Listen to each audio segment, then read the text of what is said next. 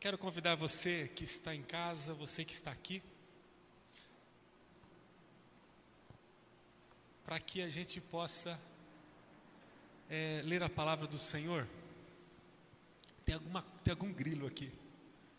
Tem algum grilo aqui? Algum barulho? Não sei o que, que pode ser. Será que é coisa da minha cabeça? Não é possível. 35 anos, né? Não é possível que deve ser uma coisa da minha cabeça. Queria convidar você para que a gente possa ler a palavra do Senhor.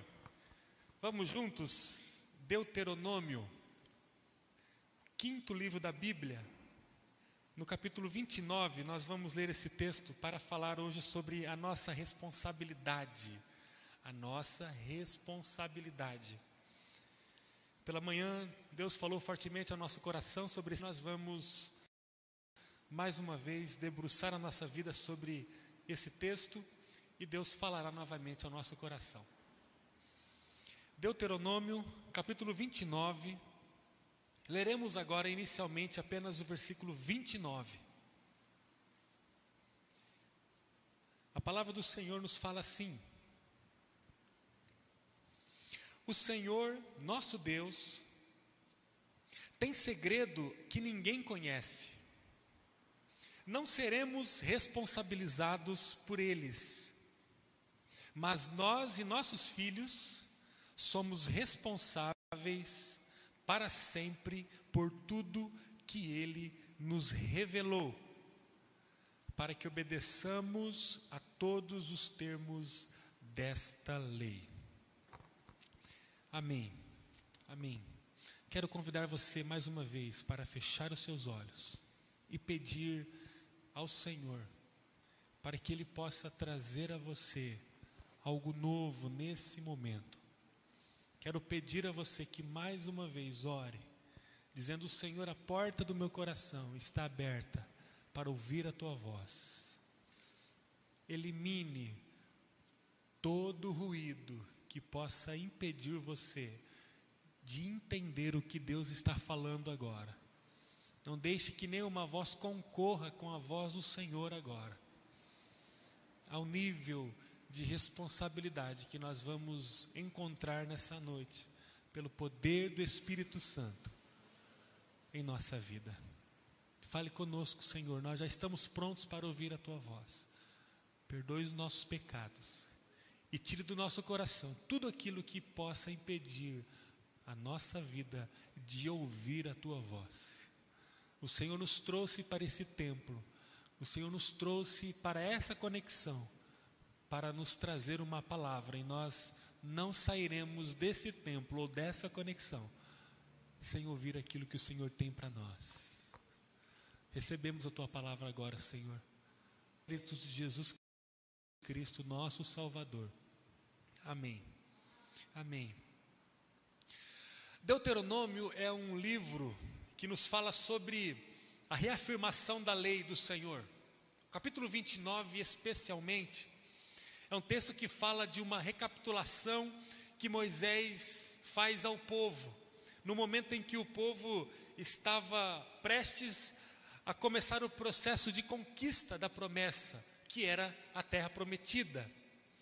Depois de longos 40 anos o povo vivendo em círculo no deserto, chegou o grande momento de Israel, sob a batuta de Moisés, começar a conquistar o ápice da promessa, que era a terra prometida.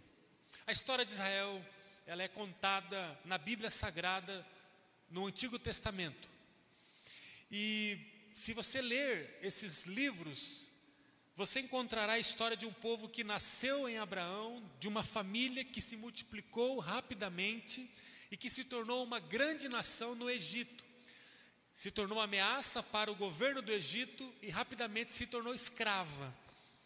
Deus tira esse povo, o seu povo, da escravidão por meio de Moisés e promete uma terra. A terra para o povo representava uma vida fora da escravidão quem é escravo? Quem não tem terra, quem não tem identidade, quem não tem fronteiras para cuidar das famílias do povo. Quem sai da escravidão precisa do quê? De uma casa, de um lugar, de uma identidade, de um governo, de um exército, de uma estrutura social. E quando o povo sai do Egito, o povo começa a caminhar para essa promessa. Há uma promessa de Deus descrita na palavra para o povo de Israel, que tem a ver com a conquista de um lugar. Logo depois da libertação, quando o Senhor liberta o povo da escravidão, que durou mais de 400 anos, Deus viu que o povo não estava preparado para receber a terra, a promessa, a grande promessa que era Canaã. E aí, nesse momento, Deus determina que aquela geração que havia saído do exército, do, do, do Egito, não é, alcançaria a promessa, por causa da desobediência, da idolatria, da obstinação, da teimosia. Deus determinou que toda a nação de Deus, dele, que saíra do Egito ficaria no deserto. Então o povo andou 40 anos, 40 anos, até que todos homens é, acima de 20 anos tombasse no deserto, para que uma nova nação pudesse nascer, uma nova geração pudesse nascer, os filhos daqueles que saíram do Egito pudessem nascer, para que Deus pudesse então entregar a grande e magnífica promessa que era a nação. Deuteronômio 29, depois desse pano de fundo histórico, Deuteronômio 29 é o texto que nos fala do momento em que Moisés, vamos junto comigo agora mentalmente criar esse cenário. Moisés estava diante de uma grande nação, olhando para a terra da promessa. E aí Moisés junta todo mundo, fala: todo mundo vem aqui. Pessoal, eu preciso agora reafirmar para vocês o termo da aliança que nós, como nação, temos com o Senhor nosso Deus. Esse termo já foi dito lá para os nossos pais. Se lermos Êxodo capítulo 20, encontraremos esse termo descrito, que são os dez mandamentos. Se lermos Levítico, vamos ler no livro inteiro todas as leis cerimoniais descritas a respeito desse termo. E aí, Êxodo trata então para a primeira geração, a lei. Depois que a geração morre no deserto, uma nova geração nasce. Deuteronômio, esse quinto livro da Bíblia, vai nos falar sobre a reafirmação da lei. No capítulo 5 de Deuteronômio, nós temos novamente o mesmo texto lá de Êxodo 20 que fala do decálogo, dos dez mandamentos, da lei do Senhor. E aqui Moisés está no capítulo 29 de Deuteronômio, conversando com toda a nova geração. Olha que lugar bonito. Visualize comigo esse tempo. Uma nova geração nasceu e o povo está prestes a encontrar a grande e sublime promessa que era começar um processo de conquista da terra prometida. Moisés começa o discurso para esse povo. O capítulo 29 de Deuteronômio será a base da nossa reflexão de hoje. Eu quero ler ele com você. Você poderá acompanhar aqui na projeção os textos que citarei desse capítulo. Mas eu gostaria que você agora abrisse o coração para que você pudesse entender a partir dessa experiência sobre a nossa responsabilidade. Moisés juntou todo mundo e começou um discurso, falando sobre os testemunhos que o povo viveu na caminhada no deserto. Eu quero agora ler com você os capítulos de 2 a 5 do capítulo 29, ou melhor, os versículos de 2 a 5 do capítulo 29 de Deuteronômio. Imagine Moisés agora diante da nação dizendo: Vocês viram com os próprios olhos tudo o que o Senhor fez na terra do Egito ao Faraó, a todos os seus servos e a toda a sua terra presenciaram todas as grandes demonstrações de poder, sinais e espantosas maravilhas.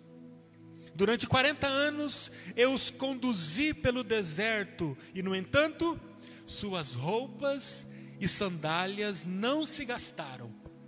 receberam alimento para que soubessem que Ele é o Senhor, seu Deus. Moisés, no primeiro plano, começa a falar sobre o que Deus havia feito. É um momento de recordação. É como se Moisés mentalmente no seu discurso puxasse um grande telão e começasse a projetar todas as coisas que Deus havia feito para a nação de Israel.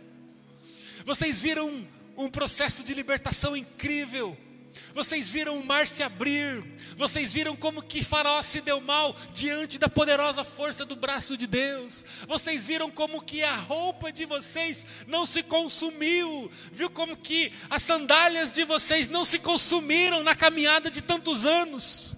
Nunca faltou alimento para vocês. Vocês passaram peregrinando no deserto, como nômades, mas deixaram é, jamais de se alimentar e aí Moisés continua descrevendo as obras de Deus. Versículo 8.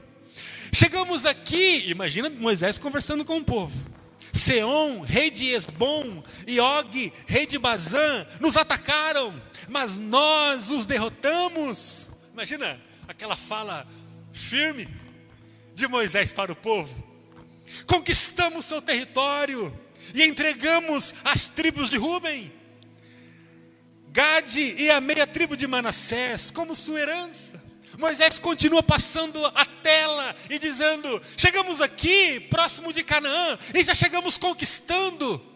Conquistamos essa terra, alcançamos o rei de Resbom e conquistamos também o rei de Bazã e, e tomamos o lugar e pegamos esse lugar e já demos de herança como Deus havia prometido para Rubem, para Manassés, Começamos um processo de conquista, gente. As coisas estão acontecendo. De fato, a palavra de Deus tem valor. De fato, Ele é poderoso para cumprir Suas promessas. Não foi apenas o Egito que saiu de nós. Não foi apenas a caminhada no deserto. Mas olha, nós começamos a conquistar Canaã. Nós começamos a conquistar a terra da promessa. Uma terra que mana leite. Uma terra que mana mel. Uma terra onde há prosperidade. Onde é carregada de virtudes de abundância.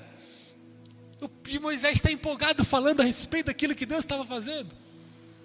Depois desse discurso de constatação do que Deus já havia feito e estava fazendo, Moisés afirma, versículo 9: Portanto, gente, obedeçam aos termos dessa aliança, para prosperarem em tudo que fizerem. Não é só com vocês que faço essa aliança. Versículo 14.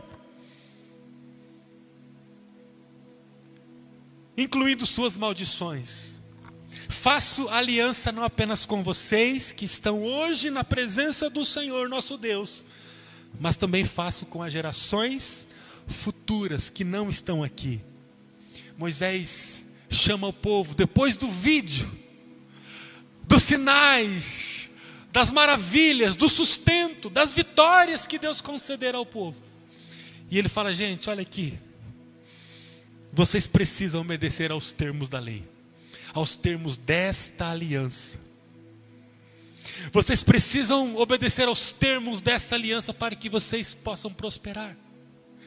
Não é só com vocês que faço essa aliança, incluindo as maldições que ela contém, mas também faço com todas as gerações que advirão a partir de vocês. Moisés afirma a importância da aliança. Olha o versículo 18 de, do capítulo 29. Faço esta aliança com vocês, para que ninguém, nenhum homem, mulher, clã ou tribo em seu meio, se afaste do Senhor. Olha para que serve a aliança. Faço esta aliança com vocês, para que ninguém, nenhum homem, nenhuma mulher, clã, tribo em seu meio se afaste do Senhor nosso Deus, para adorar os deuses de outras nações, e para que nenhuma raiz, Olha o que Moisés diz: para que nenhuma raiz em seu meio produza frutos amargos e venenosos. Para que servir a aliança? Para que ninguém, nenhum homem, nenhuma mulher, nenhum clã, nenhuma tribo se afastasse de Deus. Para que servir a aliança? Para que nenhuma raiz de amargura venenosa pudesse brotar no meio do povo. Moisés descreve novamente a importância da aliança nos versículos 19 e 20, quando diz: Aqueles que ouvirem as advertências desta maldição não devem se parabenizar e pensar: estou seguro, embora siga os desejos do meu coração obstinado. Isso levará à ruína total o Senhor não os perdoará. Ao contrário, sua ira e seu zelo arderão contra eles. Todas as maldições escritas neste livro cairão sobre eles, e o Senhor apagará seus nomes de debaixo do céu. Moisés diz nesses dois versos que na aliança do Senhor não tem apenas cláusulas de bênção, de prosperidade e vida existem cláusulas de maldição. Eu fiz essa pergunta hoje pela manhã e quero fazê-la novamente. Você acha que Deus é capaz de lançar maldição sobre o povo? Você acha que Deus tem em sua essência uma prerrogativa capaz de fazê-lo lançar maldição sobre alguém? A Bíblia diz em 1 João, na carta do apóstolo João à igreja, no capítulo 4, versículo 8, que Deus é amor. Deus é amor. Deus não contém amor. Deus não tem bastante amor. Deus é o próprio amor. No entanto, a aliança que Deus estabelece com o seu povo tem cláusulas de maldição. Por qual razão? é que fora do Senhor, aquele que escolhe uma vida distante do Senhor, ele contrai raízes amargas e venenosas. Uma pessoa longe do Senhor, ela não pode construir a sua existência isenta, afastada da maldição. Deus é a vida, fora de Deus é morte, morte é maldição, morte é sofrimento, é dor, é choro, é prejuízo. Morte diz respeito a uma existência que sucumbe, que fale, que se enfraquece, que vive um estado disfuncional de vida. Deus é amor. E Jesus, como Verbo vivo de Deus, descrito pela Ana na ministração, a partir das palavras do apóstolo João, no primeiro capítulo do Evangelho de João, o Verbo vivo que veio habitar no mundo, esse Verbo que é o próprio Jesus. No capítulo 14 de João diz que Jesus é o caminho, a verdade e a vida. Jesus e Deus Pai com o Espírito Santo formam uma unidade perfeita. Deus é único. Efésios capítulo 4, um só Deus, um só Senhor, uma só fé, um só batismo. Esse Deus que é um, é vida, é vida. Por que, que existem maldições prescritas? escritas, descritas, latentes na aliança de Deus, porque Deus coloca ali: se vocês se afastarem da minha presença, raiz de amargura venenosa vai nascer na vida de vocês. Não é uma questão de ameaça, é uma questão de constatação. Em Lucas 15, nós encontramos a parábola de um filho que vivia numa mansão, na casa do pai que era abastado, rico, amoroso, presente. Todos os dias esse filho comia num banquete muito amplo, com muita comida, havia muitos servos para servir a família, havia um lugar espaçoso, um lugar requintado. E um dia esse um homem, filho do dono da casa, disse: Pai, eu não quero mais conviver com o Senhor dê-me as coisas que são de direito meu, que agora eu quero construir a minha vida longe aqui de casa. E o texto fala, Jesus contando essa parábola, diz que esse homem saiu da sua casa. Mas não há segurança fora do abraço do Pai. Não é uma questão de recurso. Amém, Aline? Amém? Amém, Roberto? Não é uma questão de recurso. É uma questão do braço do Pai. Não é uma questão de inteligência. É uma questão do pai. Não é o quanto que você é bom. Não é o quanto que você é habilidoso. Não é o quanto que você é experiente. Não é o quanto que você é forte. Não é sobre você, porque ele tinha todos os recursos. Como homem rico, ele saiu com muito recurso. Mas não é sobre ele, é sobre o pai. E o texto diz que, porque ele saiu dos braços do pai, todos os seus recursos começaram a diluir, como uma palha seca num dia de vendaval. E tudo começou a ir. Até que ele começou a passar tanta fome que teve que se ajoelhar numa lama gosmenta que alimentava os porcos e se alimentar daquelas comidas que estavam ali para os porcos. E olha que o porco daquela época não é o mesmo porco de hoje. Hoje o porco é limpo, hoje é toda uma estrutura de cuidado para esse animal. Naquela época, o porco ele era considerado, de fato, era um animal imundo. A questão é que na aliança com Deus existem cláusulas de maldição. E Moisés diz ao povo: Vocês que estão ouvindo essas advertências, não achem que vocês estão seguros, seguindo os próprios desejos do coração de vocês. Que palavra forte. E o texto vai dizer no versículo 19: Isso vai levar vocês à ruína. E olha uma palavra mais forte ainda: O Senhor não vos perdoará. O apóstolo João, escrevendo a sua primeira carta, ele diz no primeiro capítulo que Jesus é o nosso autêntico juiz. Jesus hoje está, desculpem, o nosso autêntico advogado. Jesus está advogando a nossa causa. Amém?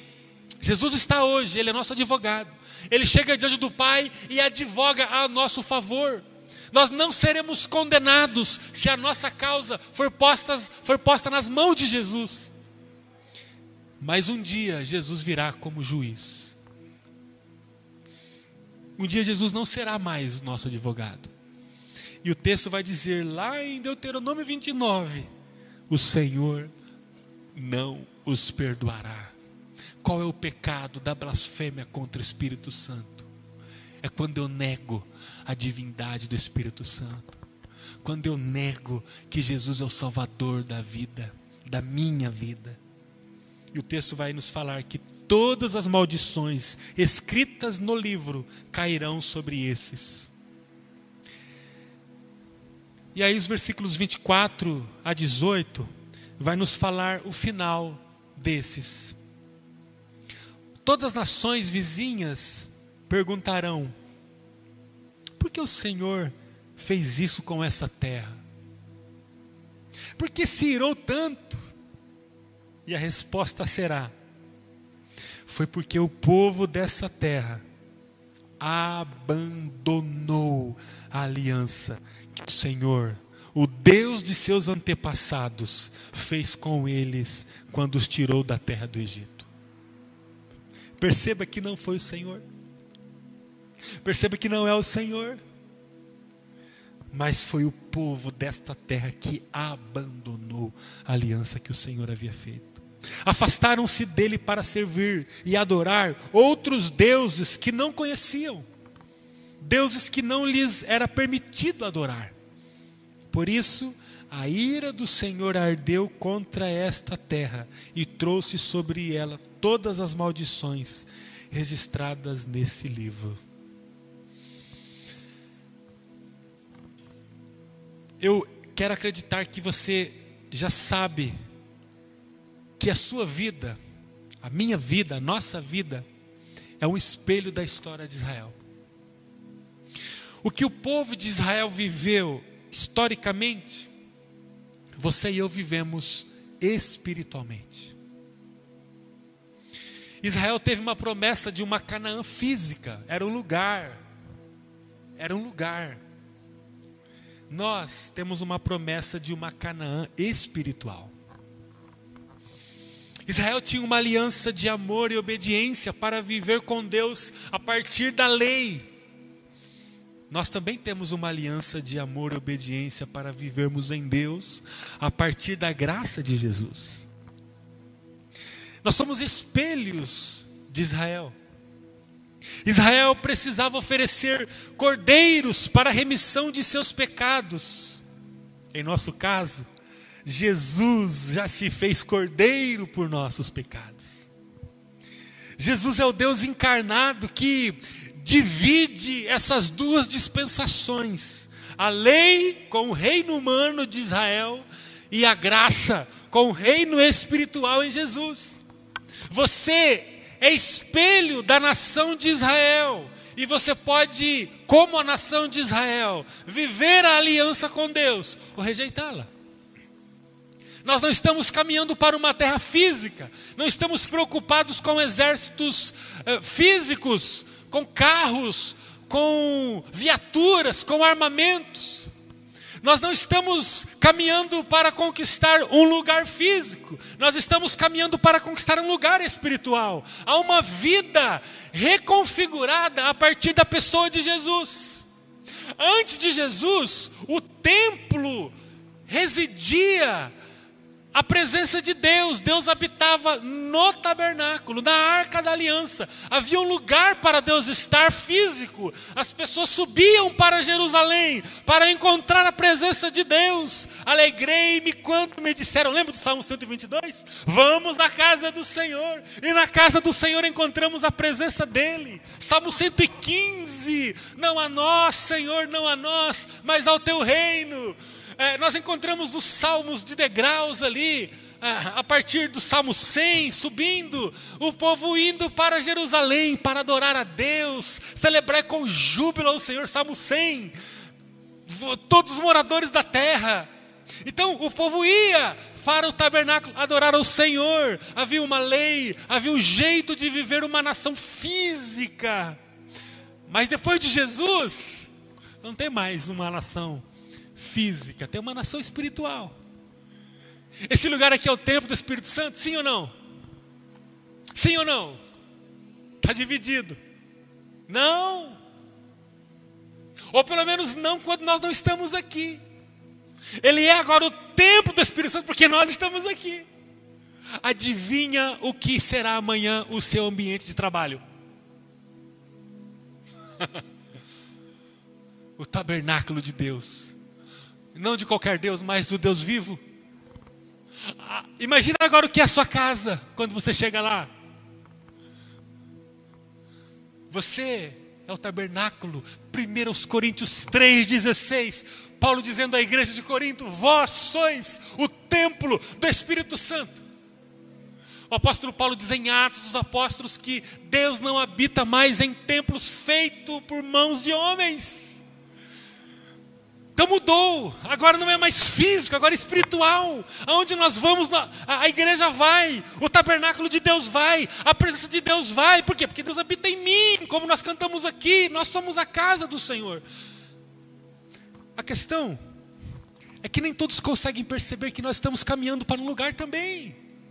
Assim como o povo antes da monarquia, 1 Samuel, vai, leia 1 Samuel o processo de escolha de Saul. Depois de 40 anos de governo, Davi chega. E aí Davi começa um processo, vai à casa de Obed-edom, um, um, enredo fantástico, vale a pena você ler isso. Resgata a arca da aliança, por quê? Porque a arca da aliança, você lê isso em Êxodo, se você lê Êxodo, finalzinho do livro, vai perceber todo o processo de construção do ritual de adoração a Deus, a formação de um instrumento chamado arca da aliança, onde havia ali a presença de Deus. Esse instrumento ficava no terceiro ambiente do tabernáculo, que era uma grande tenda composta pelo pátio, pelo lugar santo e pelo átrio, o, o átrio final, o santo dos santos, ali onde Deus habitava. Você vai encontrar que havia todo um processo, e aonde o povo ia, a presença de Deus ia também junto com a arca da aliança. Tinha um carro, ninguém podia tocar senão os sacerdotes. Havia todo um processo onde a presença de Deus transitava junto com o povo, mas ela estava naquele objeto. Depois que Jesus vem, muda. Nós continuamos aqui no mundo, gente, nós continuamos no mundo, indo para uma Canaã celestial, eterna, gloriosa. E enquanto isso, nós vamos carregando a presença gloriosa de Deus. Colossenses capítulo 1, versículos 26 e 27. Jesus compartilha sua glória com a nossa vida. Nós temos a glória de Jesus e vamos vivendo aqui, comprando, vendendo, viajando, trabalhando, descansando, passeando, fazendo tudo o que fazemos com a presença de Deus em nossa vida, caminhando para uma Canaã. A pergunta que nós precisamos fazer hoje, qual é a nossa responsabilidade diante da aliança? Aí, gente, Aperta o cinto aí.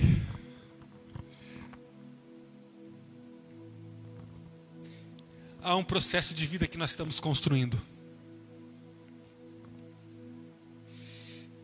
Israel precisava oferecer cordeiros para a remissão dos pecados. Hoje Jesus é o mediador entre nós, o Senhor. 1 Timóteo 2, 5. Há apenas Jesus, mediador entre Deus e os homens. Então nós nos voltamos para Ele. Ele não. Ele é o suficiente sumo sacerdote. Hebreus, leia o texto de Hebreus. Antigamente havia muitos sumos sacerdotes na história para mediar o pecador com um Deus perdoador. Hoje Jesus é o nosso sumo sacerdote. Nós oramos, Ele nos perdoa. Apesar dessa drástica mudança de cenário, o sacrifício de Jesus e a graça. Agora, dilacere o teu coração o máximo possível. O sacrifício de Jesus e sua graça jamais nos isentou da responsabilidade da aliança que nós temos com Deus. Jesus não anulou a aliança de amor e de honra com o seu povo. Só houve um ressignificado. O, o, Paulo vai dizer aos Gálatas que a lei e a história do povo serviu como condutor para que pudéssemos chegar a uma compreensão de quem Deus é hoje. Jesus é descrito como o noivo e o seu povo como a noiva. Existe uma cláusula de aliança, amor e honra. Não é qualquer tipo de relação. Não é uma relação casual. Não é um flerte. Não. É uma relação de amor e honra. E essa relação, ela é balizada por uma aliança. Que tem uma lei. Assim como o povo de Israel não conseguia ver todas as coisas dessa lei, dessa aliança, nós também não conseguimos ver todas as coisas que contemplam essa aliança que temos com Deus na pessoa de Jesus. Eu queria caminhar para o final, dizendo que há coisas que não sabemos a respeito da aliança que temos com Deus hoje. E por isso, nós não temos condições de debruçar a nossa vida sobre elas, porque a gente não conhece. Se você fosse questionado agora, sobre a sua vida após a morte. Como será, Thais, a nossa vida após a morte? Olha, o Apocalipse vai dizer que o maior gozo, prazer e alegria que podemos alcançar nessa vida, pensa numa coisa que dá prazer a você agora. É uma coisa muito forte. Pensa aí. Quando eu chego em casa, final da tarde, e os meus filhos vêm gritando papai, meu Deus, eu me derreto no portão. Eu entro sem abrir o portão, porque eu me derreto, eu passo pelo portão. O Vitinho é o mais é, agudo. Papai! E ele sabe quando, incrível, ele sabe quando o carro chega. Eu encosto o carro ele, papai? Mamãe, papai, papai! E vem os três, sintonizados. E sobe no portão e fica batendo assim até eu abrir o portão. Pensa numa coisa que dá muito prazer a você, alegria, gosto. Você fala, meu Deus do céu, aqui o mundo pode parar. Sabe aquele momento que você para? Cara, o mundo tem que parar agora. O texto vai dizer que o maior prazer que a gente pode imaginar e vivenciar no mundo é eternamente inferior à alegria e o gozo que nós vamos viver na presença do Criador e excelso Senhor. Bíblia não, não tem como descrever. E sabe por que a Bíblia não descreve? Eu me lembro de 1 Coríntios 15, quando Paulo começa a falar sobre a glorificação do corpo.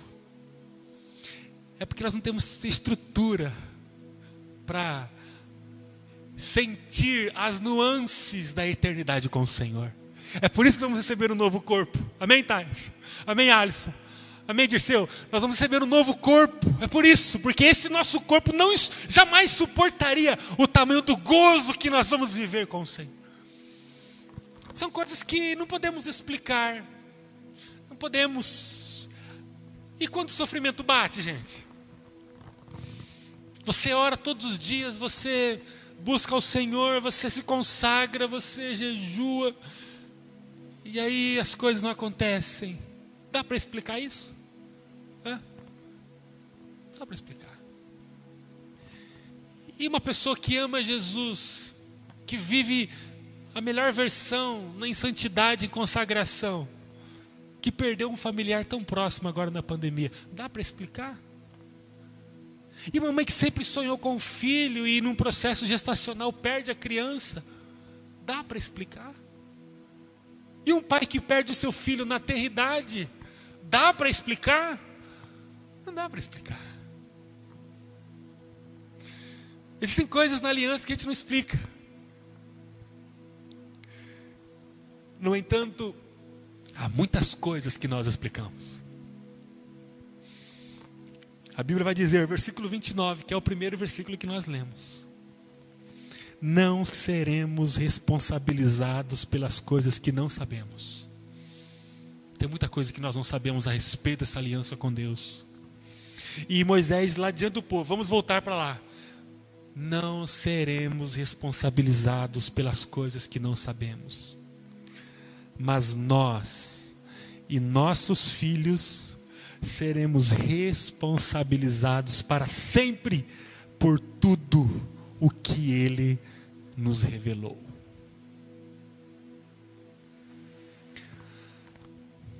Hoje temos o risco de cair no mesmo erro que um dia o povo de Deus caiu.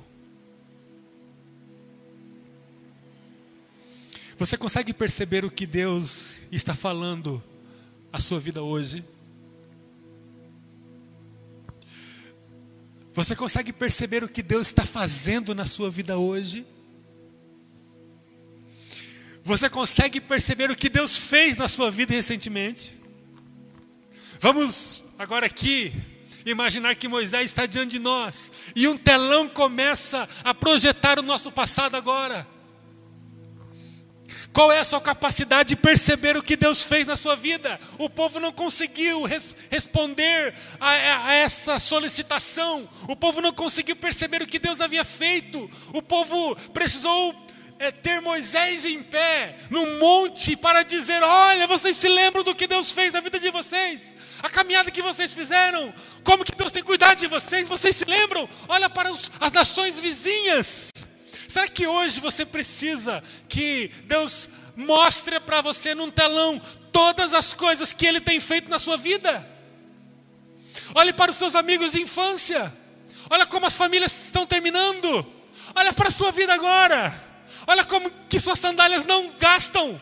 Olha como a sua roupa não gasta. Olha como você é abençoado, abundante, próspero. Olha para os seus filhos. Olha para o seu cônjuge. Olha para os seus pais. Olha para o seu trabalho. Para a sua inteligência. Para a sua capacidade. Olha para você. Querido, olha para você agora. Eu vou viver um estado de miséria, negando o que Deus me deu. Não, não vamos. E se um telão agora ap aparecesse para você, mostrando sobre o que Deus tem feito na sua vida? Olha como você está bem. Amém, Aline? Amém, Farne? Olha como aniversário hoje, hein? Vontade de abraçar você, Farne. Olha como. Essa semana estava na, na loja do Farne, como ele é caprichoso. Caprichoso. Arrumou coisa no meu carro que eu nem pedi, mas ele amou por amor. O pastor tem que arrumar isso aqui.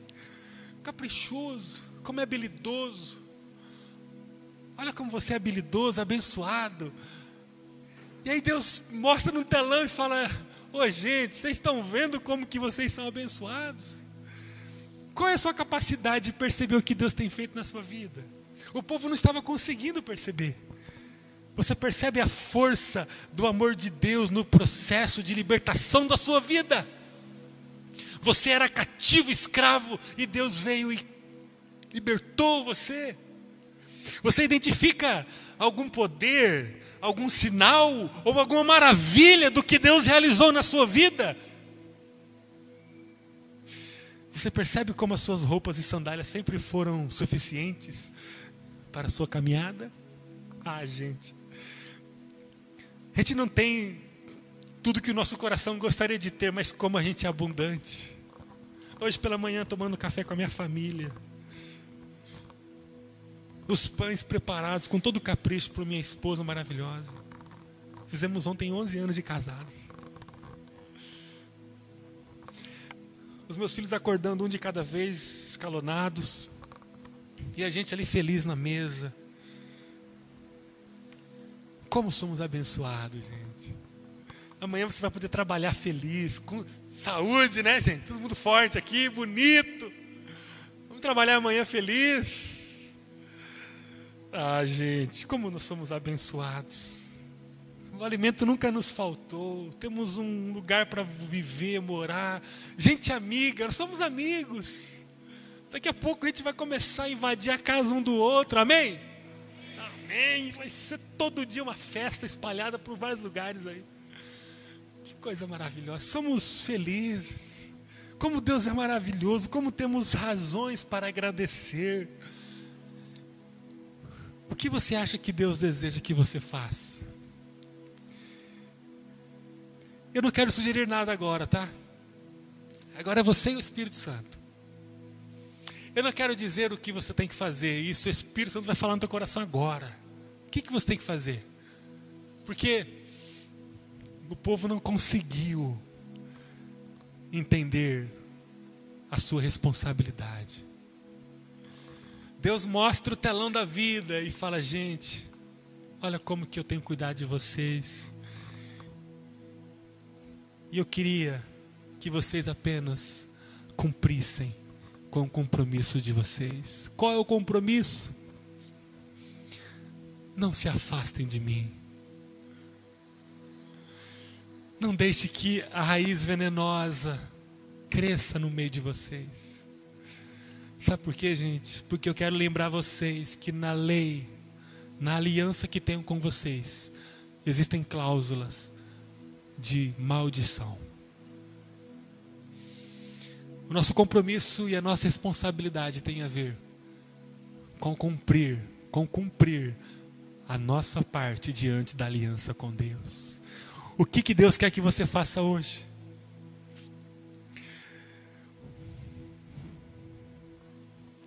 O que, que você quer dizer a Deus agora?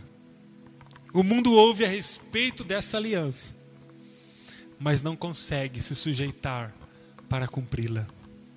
E você? Estamos caminhando para Canaã celestial. Aleluia, Maranata, hora vem, Senhor Jesus. Nós estamos caminhando em passos firmes para, para a Canaã celestial. E você vai se responsabilizar por sua vida? Ou não? Eu quero terminar com o texto que nós começamos.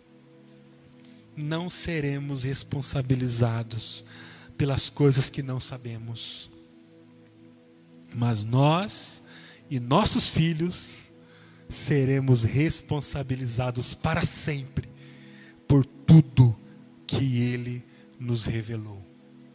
O que Deus está revelando para você agora? Feche os olhos agora para que nada desconcentre você. Você precisa agora conversar com o Senhor. Porque você não vai ser responsabilizado por coisas que você não sabe. Mas, segundo o texto, você será responsabilizado para sempre por tudo o que Deus está revelando a você hoje. Eu quero dizer a você que Deus quer o teu coração.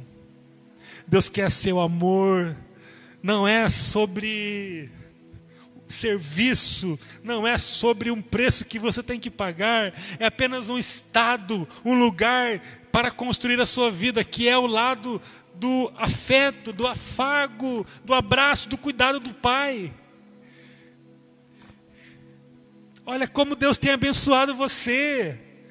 Chega, chega de protelar, de esperar, de ser miserável em seu amor e entrega ao Senhor.